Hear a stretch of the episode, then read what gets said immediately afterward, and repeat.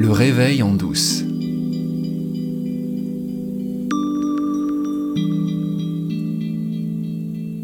Qui suis-je?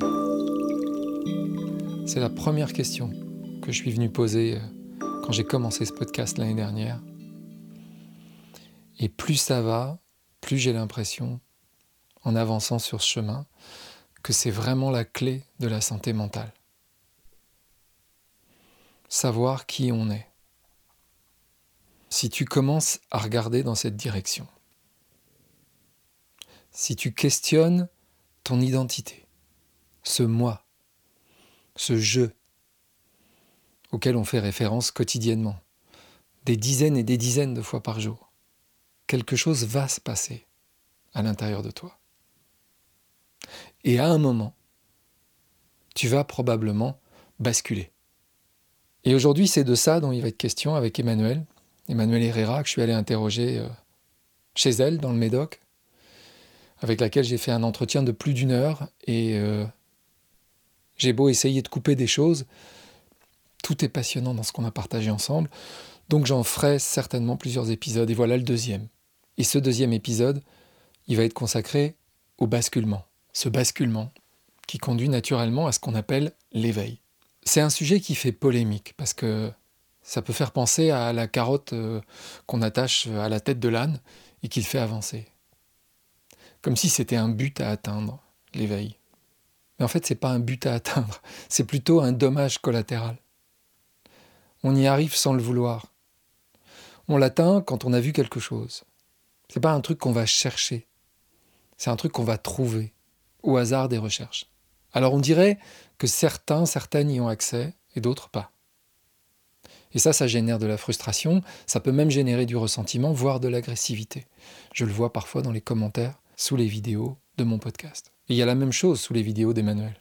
Il y a des gens que ça énerve, il y a des gens qui ne comprennent pas, il y a des gens qui rejettent cette idée qu'il puisse y avoir un éveil.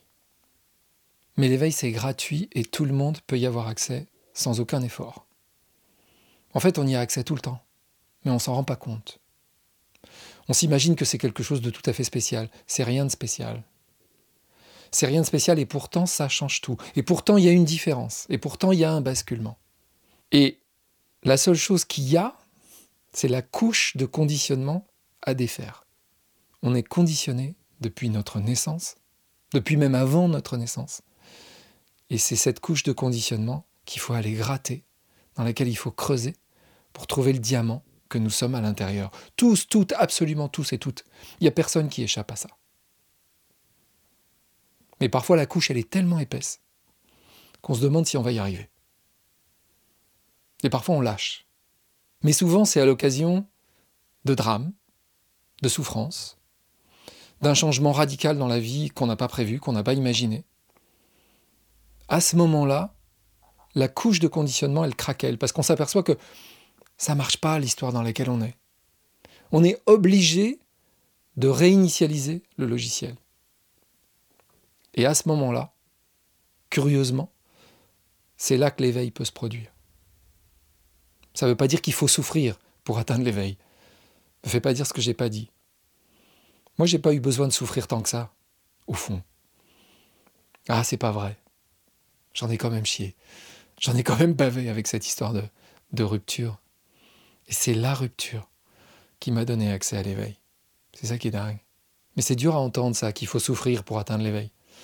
Donc je suis pas sûr que ce soit vrai. Ce qui est certain, c'est que le chemin, il est différent pour chacun, chacune.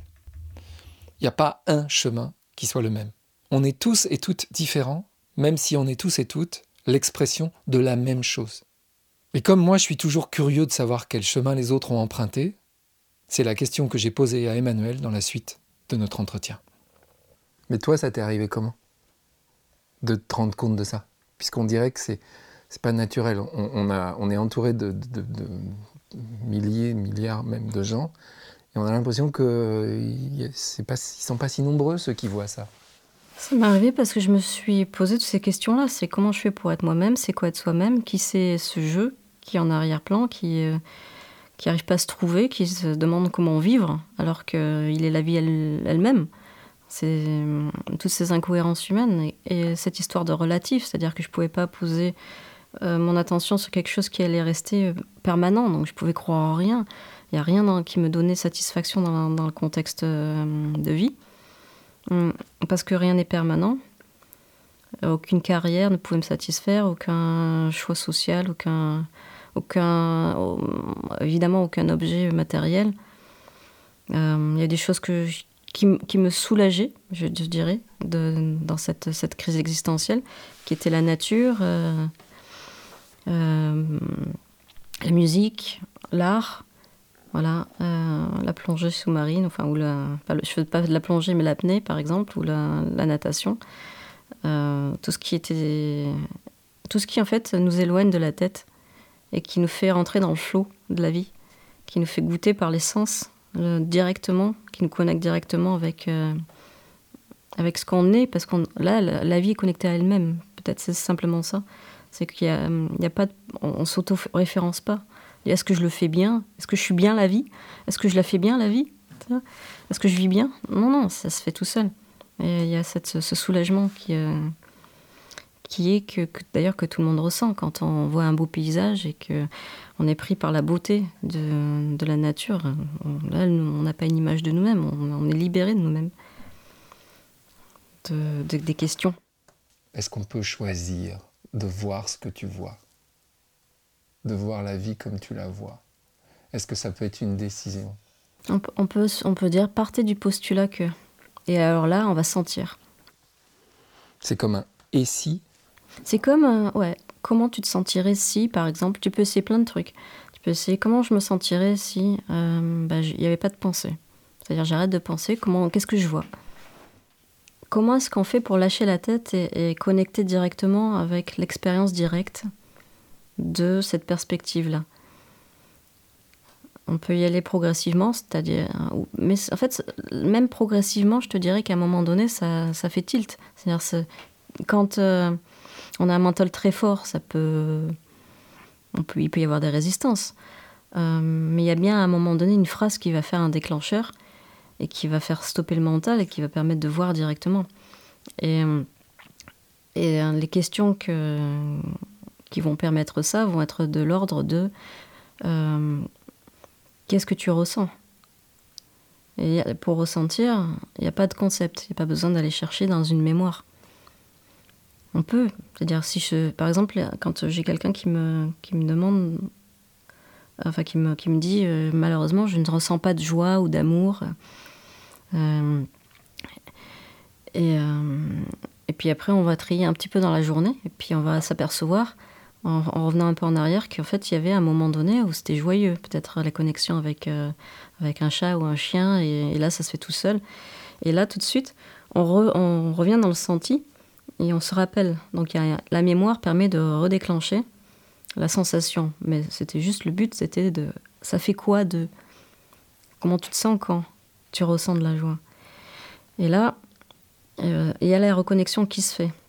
Et l'attention, elle part donc peut-être d'une mémoire, d'une visualisation mentale, mais on revient dans le corps. On reconnecte avec cette énergie vitale qui est d'abord l'émotion, mais à la source de cette émotion, c'est l'énergie vitale de joie. Et cette énergie de joie, elle nous est, elle fait partie avec, euh, comme, comme l'amour, cette, cette, excitation de vie, en fait. C'est euh, indissociable de la source lumineuse, de la source de vie qui nous anime. Et c'est à l'opposé, il y a le néant. À l'opposé, il y a l'absence de, mouvement. Euh, mais quand on cherche à connecter l'ensemble, on va être, on va réaliser premièrement qu'on ait à la fois cette conscience qui peut être personne vide, qui est juste présent, mais il y a ce mouvement, présent au mouvement. Et donc pour connecter l'ensemble, pour qu'il y ait vraiment vivre cette unité, il faut, faut, avoir réalisé qu'on est à la fois personne et se sentir vivant. être cette manifestation, être cette création, être le vivant. C'est-à-dire, il y a, à ce moment-là, il y a ressentir. Donc il y a cette connecter avec l'énergie vitale, connecter avec la sensation d'être ou la sensation de joie dans le ventre, dans le plexus, dans le, dans le, dans le, cœur, euh, qu'est-ce que ça fait de se sentir euh, joyeux? Qu'est-ce que ça fait de se sentir, euh, de sentir de l'amour? Par exemple, quand on est dans une relation avec quelqu'un, la personne est ce miroir qui permet de, de, tomber amoureux, mais cet amour lui-même est en fait inhérent à la source que nous sommes. Donc c'est un rappel. La personne en face de nous est un rappel. Donc qu'est-ce que ça fait de se sentir amoureux? Eh ben si tu arrives à le sentir, juste parce que c'est un peu comme ça marche comme de l'hypnose, tu veux à la base. Euh, on n'est jamais éloigné. Il suffit juste de, de ce qu'on cherche. Donc il suffit de se souvenir de comment ça fait pour le redéclencher, de voir qu'en fait, d'une certaine manière, c'est inconditionnel. Donc une fois que tu le sens, bah, tu n'as besoin de personne. Tu n'as pas besoin d'un contexte, tu n'as pas besoin d'une stimulation, tu n'as pas besoin de cette personne qui va te, provoquer cet amour. Parce que cet amour-là, c'est en ce que tu es, parce que tu es cette source d'amour. Tu es cette source à la base. Elle te rappelle à toi-même la personne que tu as en face, qui est juste la projection de cette source que tu es.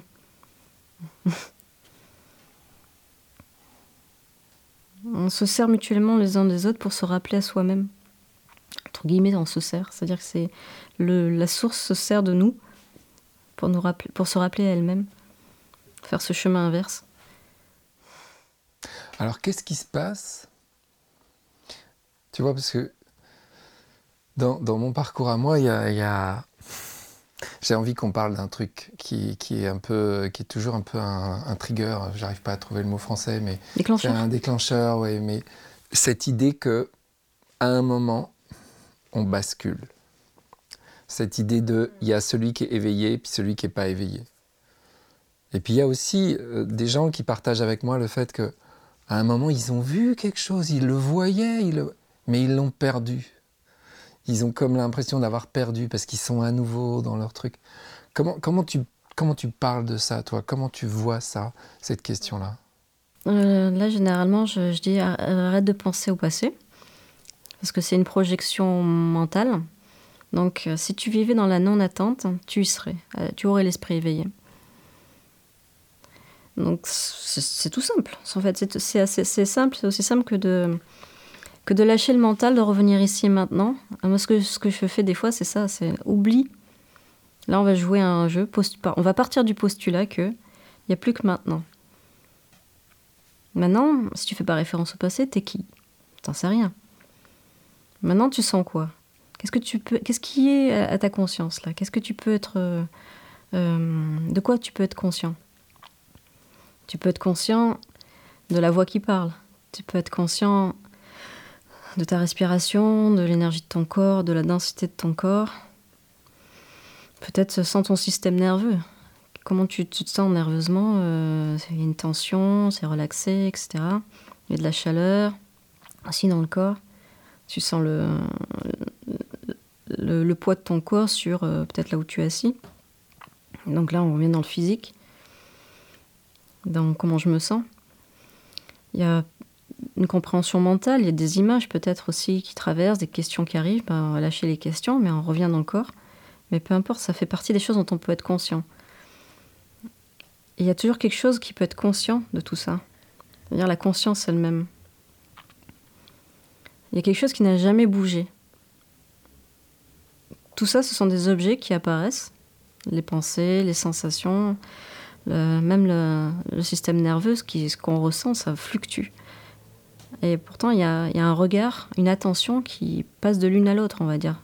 Qui passe de l'un à l'autre de ces... Tous ces objets sont différents et à chaque fois, ça change. Si je dis, prends conscience de ton pied gauche, voilà, tu sens ton pied gauche. Ouais, tu bouges l'attention. Tu bouges l'attention. Euh, imagine un, un lapin blanc. Pouf Il apparaît. Et euh, en fait, t'es l'écran. L'écran, c'est toi. Tout apparaît en toi. Paf. Regarde bien ce qui n'a jamais bougé, l'écran. Alors donc le basculement, c'est ça C'est ça, quand tu prends conscience que tu es l'écran. Pour dire ça comme ça, ou l'espace de présence, qui lui ne bouge pas, qui est toujours ici et maintenant, peu importe ce qui se déroule en lui. Ça peut être des pensées, et il y en aura. Il faut avoir peur de re avoir des pensées ou de re s'identifier au personnage, etc. On s'en fout de tout ça. ça, L'écran, il est toujours là, qu'on soit identifié ou pas. C'est-à-dire, il se croit collé, parce que c'est ce qui est conscient, il se croit collé, être l'émotion, il se croit être la sensation, il se croit être ce qui apparaît en lui. Mais lui, il est toujours là en arrière-plan. Donc une fois que ce basculement, pour qu'il soit définitif, il faut commencer à se goûter en tant qu'écran. Donc c'est quoi les qualités de l'écran? Bah, c'est, il est toujours là. Donc qu'est-ce qui se passe quand je suis ce qui est toujours présent? Eh bien, il n'y a pas de temps. C'est purement maintenant. Il y a une présence qui est là, quoi. Qui, c'est arrêt sur image, perpétuellement. C'est, l'image continue, si le film tourne, mais c'est comme si on arrivait à, l'image même. C'est ralenti, ralenti, ralenti, jusqu'à ce que ça bouge pas. Mais la sensation de ne pas bouger, elle est plus ou moins précise. Et il y a des profondeurs de présence. On peut arriver vraiment à un arrêt du, à la sensation d'un arrêt du temps. Ça s'ancre carrément dans le, dans le corps. Il y a cette présence qui s'ancre aussi dans, dans, dans, le physique. Et alors du coup, c'est quoi? C'est une habitude de, de, se regoûter à cet endroit-là qui fait qu'on peut se dire après c'est réversible? C'est une appréciation d'être ça. Si on n'apprécie pas d'être l'écran, si on n'apprécie pas d'être cette paix, si on n'apprécie pas d'entendre ce silence comme l'on est, de se goûter, de se baigner dans ça, euh, ben on va préférer euh, s'intéresser au prochain film sur Netflix, on va préférer euh, s'intéresser à, ce qui est, à, ses problèmes, à il me faudrait que, il me faudrait ceci, il me faudrait cela, et, comment ça va se passer ça, et est-ce que je vais, comment je vais payer mes factures, etc. Il y a plein de trucs qui vont faire que l'attention va repartir dans, des histoires, dans ce que m'a dit la personne, euh, telle personne, et, pourquoi j'ai dit ça, et il faudrait que je refasse le truc, et que là, et, alors l'histoire se repart en boucle, et voilà. Et, euh, tandis que là, quand on, découvre cette paix, bah, le, monde il apparaît comme, euh, comme optionnel d'une certaine manière, c'est-à-dire qu'il est, on donne son attention ou pas. L'attention, elle devient libre on, peut retirer notre attention du mental avec son histoire. L'histoire linéaire, euh, on peut s'y raccrocher si on veut. Euh, oui, bien sûr, on continue. On, sait que là, on a rendez-vous à, telle heure, euh, que cette personne s'appelle comme ça, cette personne s'appelle comme ça. Les tiroirs de la mémoire sont toujours là, il n'y a pas de souci. La vie, elle se rencontre en permanence.